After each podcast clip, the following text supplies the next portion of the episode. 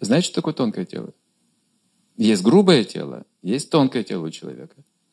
Тонкое тело мы не видим. Оно находится внутри. Это наши эмоции, желания, наша воля, сила воли. Это тонкое тело. Бывает, грубое тело не очень сильное, а воля очень сильная, знаете. Человек бесстрашный внутри, его боятся. Вот такой маленький, знаете, его, это его страшный, что у него ум такой сильный, знаете, он. Гипноз также это влияние тонкого тела. Всякие вот эти рейки там, экстра, экстра все эти дела, тоже это тонкое тело работает. Невидимое глазами, но мы уже знаем, что что-то есть. Тонкое тело а, выше эфира.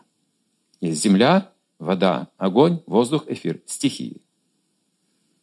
Это пять стихий основных.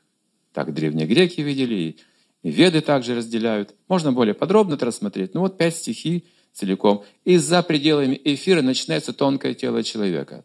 За тоньше пространство. Там, где нет воздуха, просто остается пространство. Тоньше пространство – ум. Тоньше ума – разум. Еще тоньше разума еще одна есть вещь очень интересная. Самомнение. Самое тонкое. Чем пожертвовать очень сложно, легче умереть. Если кто-то заднит ваше самомнение о себе, это будет ваш заклятый враг. То, что вы думаете о себе, это священно. Это моя любовь к себе. Один молодой человек однажды подошел ко мне после лекции, 21 год, руку поднял, говорит, здравствуйте, я Бог. Но я уже имел опыт, встречался с подобными людьми, поэтому я их не разочаровываю, их нельзя разочаровывать. Я сказал, очень приятно, тоже так ответил ему. Он не уходил, так мялся, говорит, что, вы никак не оцените, что я сказал? Нет? А я спросил, а и что, все вокруг э, согласны с этим?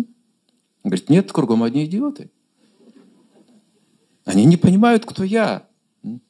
Они меня унижают постоянно, понимаете, кругом одни идиоты, кретины просто. А я Бог.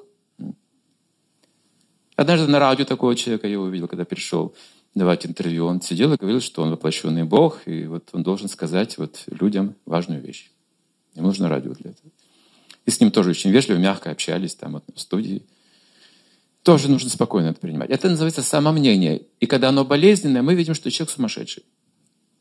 Я Наполеон, или я то, я это. Называется ложное эго, или аханкара. То, что мы в стихе первом прочитали. Аханкара вимутатма делает человека ослом.